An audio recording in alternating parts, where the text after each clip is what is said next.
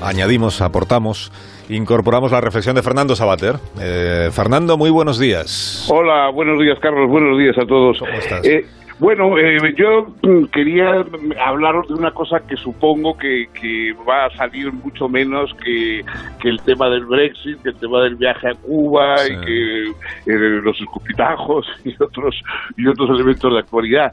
Eh, mañana se celebran, celebramos los 20 años de COVITE, del colectivo de víctimas del terrorismo.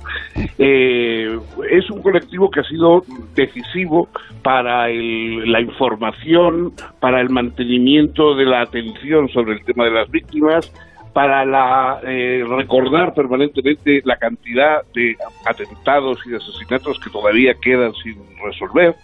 Eh, yo creo que es un- uno de esos de esos eh, esas instituciones civiles que prestigian verdaderamente a la democracia. Hay tantas instituciones ociosas, eh, instituciones eh, repetitivas. El COVITE eh, ha sido una de esas instituciones que verdaderamente ha marcado un punto. Eh, lo han fundado, lo fundaron y lo, y lo han mantenido fundamentalmente mujeres. Eh, por la idea de, Teresa Díaz Vada, que era la hija del, del que fue fundador y jefe primero de, la Ertzaintza, asesinado por ETA, eh, por Cristina Cuesta, que mm, cuyo padre también fue asesinado por ETA que era discípula mía, alumna mía en, el- en la Facultad de Zoroaga, eh, por Consuelo Ordóñez, eh, cuyo hermano había sido asesinado por ETA, y con Ana Iríbar, que era la esposa de, de, de Gregorio Ordóñez, también el asesinado. En fin, son un grupo de mujeres valientes, inteligentes, tenaces, las que han llevado adelante COVITE. Y hay un punto muy importante que yo creo que nos interesa y nos trae a la actualidad.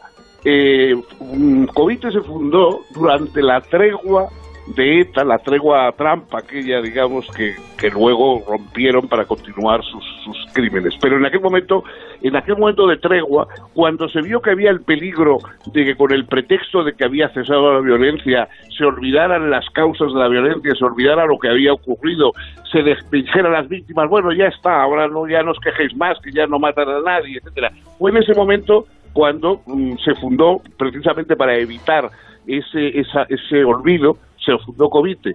Y hoy COVITE continúa luchando por lo mismo, continúa con la lucha por el relato, por, por luchando contra las falsas interpretaciones eh, eh, equidistantes o, o por lo menos dulcificadoras que se quieren dar de lo que ocurrió, por las complicidades nacionalistas que hubo, por supuesto, con la violencia, etcétera.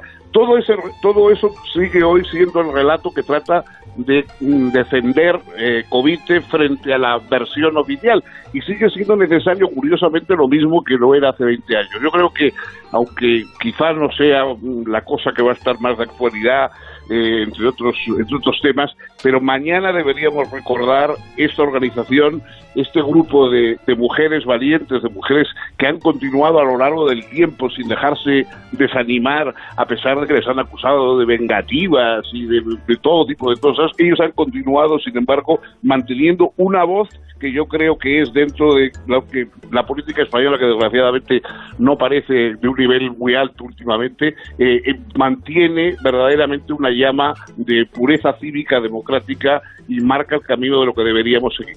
Gracias, Fernando. Que tengas un buen fin de semana. Cuídate mucho. Gracias a vosotros. Un abrazo. Fernando. Sabater, aquí en Más de Uno, en Onda Cero.